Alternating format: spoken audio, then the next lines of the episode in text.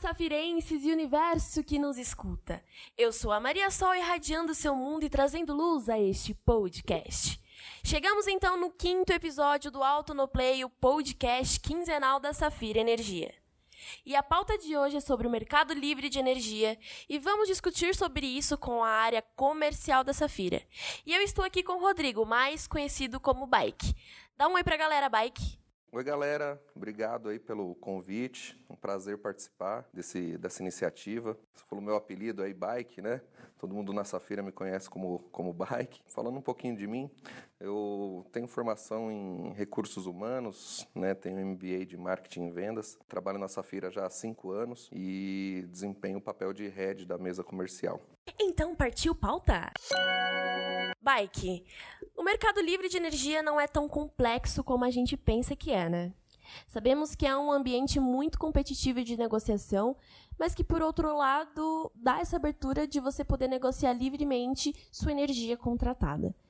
Mas, em detalhes, eu gostaria que você falasse para a gente o que é o mercado de energia, quando surgiu e quanto movimenta esse mercado? Legal essa pergunta, Sol. É, muita gente me pergunta, né, o que, que é um mercado livre de energia?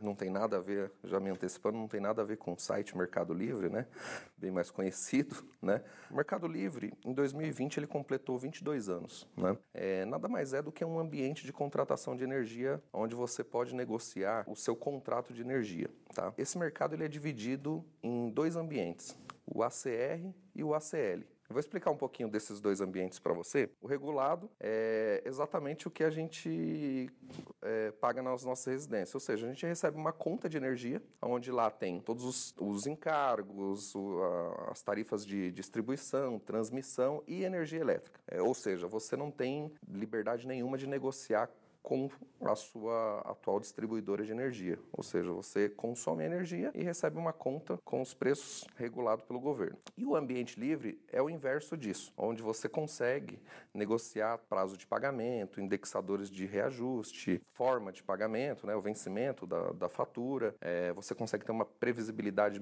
maior, né, porque você geralmente contrata anos à frente esse preço da energia. Então facilita, né, para a indústria, principalmente, que é quem pode estar hoje no, no, no, mercado de energia, seguindo algumas regrinhas que depois eu, ao longo da nossa conversa eu vou falando. No ambiente livre, além de você poder negociar todas as cláusulas contratuais, né, como eu comentei com você, você pode escolher o seu fornecedor de energia. Então, ou seja, você não é obrigado a ficar com a sua distribuidora local. Você pode contratar energia de um gerador, de uma comercializadora, assim como é a Safira. Então, você tem é, é, é, esse, essa liberdade de poder escolher seu fornecedor. Nada melhor nos dias de hoje você escolher o fornecedor com quem você quer ter um relacionamento e trabalhar para frente, né? Só o mercado livre de energia, é, de acordo com os dados da Abracel, de janeiro de 2020, movimentou em 2019 134 bilhões de reais. De acordo ainda com os dados da Abracel, o mercado livre representa cerca de 30% de toda a energia consumida no país, né? E entregou para os consumidores que estão no mercado livre de energia cerca de 34% de economia quando comparado ao mercado cativo. Ou seja, é muito vantajoso né, é, estar no mercado livre de energia é, pelos números né, que, que movimenta e pela economia que o consumidor ele passa a ter. Para adentrar no mercado livre de energia, é preciso ter uma demanda contratada igual ou acima de 500 kW, que são os famosos consumidores especiais, empresas, grandes indústrias, etc. Ou seja, não é por faturamento e sim por consumo de energia. Mas quais são as vantagens de migrar para o mercado livre de energia? Existe um trabalho de confiabilidade com essas empresas? O que elas ganham com a migração? Excelente pergunta, Sol. É, as empresas que podem migrar para o mercado livre de energia, elas têm que seguir algumas regrinhas feitas pelo governo, tá? Essas regrinhas, a, a principal dela é a empresa tem que estar conectada a, a alta tensão e ter demanda mínima de 500 kW. Dessa maneira, ela pode já é, fazer parte do mercado livre de energia. Tá? As vantagens são inúmeras, tá? Eu vou elencar aqui algumas. A principal delas é preço. Assim como eu comentei anteriormente, em 2019, as empresas que, esti que estiveram no mercado livre de energia, elas tiveram em torno de 34% de economia. Então esse é o principal fator, a economia, né? Ou seja, você consegue negociar de forma bilateral com o seu fornecedor, seja gerador ou comercializador, é preço de energia, né? E durante o ano você tem várias janelas de oportunidades de contratação. Então, por isso que é importante, a empresa que tiver interesse em migrar para o mercado livre de energia, ser assessorado por uma empresa séria, né, é, com experiência no, no, no, setor. E outras coisas, como, por exemplo, você discutir as cláusulas desse contrato, né, ou seja, indexadores, você ter uma previsibilidade do que você vai pagar de energia para os anos à frente. É, dessa maneira, você consegue estruturar melhor a sua empresa, é, se planejar melhor. Né? Imagina assim, um, uma empresa que se planeja, faz um orçamento para o ano, por exemplo, de 2021. Mas, quando ela faz esse planejamento, né, ela já consegue prever o custo que ela vai ter com, com energia elétrica. Ou seja, se ela já tem um contrato, ela consegue saber quanto que ela vai pagar, qual que é o indexador, qual que vai ser o reajuste do, do preço de energia para o ano seguinte. Então, ela consegue aplicar esse desconto ou no produto final dela ou investimento na própria empresa. Então, é super vantajoso você ter a gente acaba migrando várias empresas para o mercado livre de energia. E eu tenho um relato de um consumidor que foi muito bacana. É, em 2019, eu tive visitando ele e ele vinha passando por alguns problemas é, financeiros. Ele, ele fornecia é, produto para um grande fabricante na cidade onde ele fica localizado. E esse fabricante teve um problema e automaticamente é, é, ele sofreu com isso também. E, e, eu lembro quando a gente fez o estudo dele lá atrás, em 2016, é, ele estava procurando redução de custo né, na empresa. E uma das, da, da, da das situações né, foi a redução do custo com energia, que afetava demais o, o produto final dele. É, e aí a gente fez o estudo de viabilidade para ele, naquele momento deu uma, uma, uma, redução, apresentou uma redução considerável, por isso que eu falo que durante o ano aparecem muitas oportunidades de contratação e é importante, o mercado livre é dinâmico por conta disso. É, em várias, vários momentos do, do ano você tem oportunidades e janelas de contratação de energia. E é, coincidiu que quando a gente fez o estudo de migração para esse consumidor, ele conseguiu comprar energia muito barata para poder migrar para o mercado livre de energia. E eu tive em 2019 lá visitando ele e ele me relatou, né? Foi até bem satisfatório sair daquela reunião, onde ele comentou comigo, falou: "Pô, Rodrigo, se não fosse o mercado livre de energia, eu não sei onde eu estaria".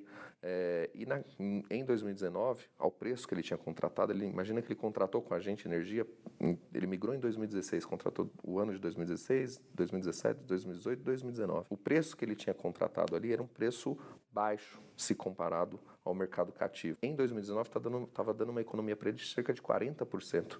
E ele foi bem claro nisso. Ele falou: olha, Rodrigo, nós estamos de pé por conta da economia e da tomada de decisão que nós tivemos lá atrás, ou seja, de migrar para o mercado livre de energia. É, eu consegui repassar essa economia para o meu produto e investimentos na, na, na fábrica e, e, foi isso que conseguiu me segurar e eu estar tá aqui para falar e relatar isso para você. Então saí daquela reunião ali muito feliz em fazer parte e ajudar de alguma maneira aquela empresa a, a se manter no mercado. Que você comentou, quando uma empresa migra para o mercado livre de energia, existem uma série de regras a serem seguidas. Existe alguma adequação física que a empresa precisa fazer? Bom, Sol, é, algumas regrinhas básicas iniciais que são é, a empresa está conectada em alta tensão, ter demanda mínima de 500 kW. Após isso, uh, a gente realiza um, um estudo de viabilidade. É, é necessário também analisar qual é a data de vigência do contrato de demanda que o cliente tem, ou seja, ele tem um contrato com a distribuidora e a gente precisa saber qual é a vigência desse contrato. A parte, com essas informações, a gente consegue fazer o estudo de viabilidade, é, para saber quanto que ele pode ter de economia é, e seguir ali todas as regrinhas, tá?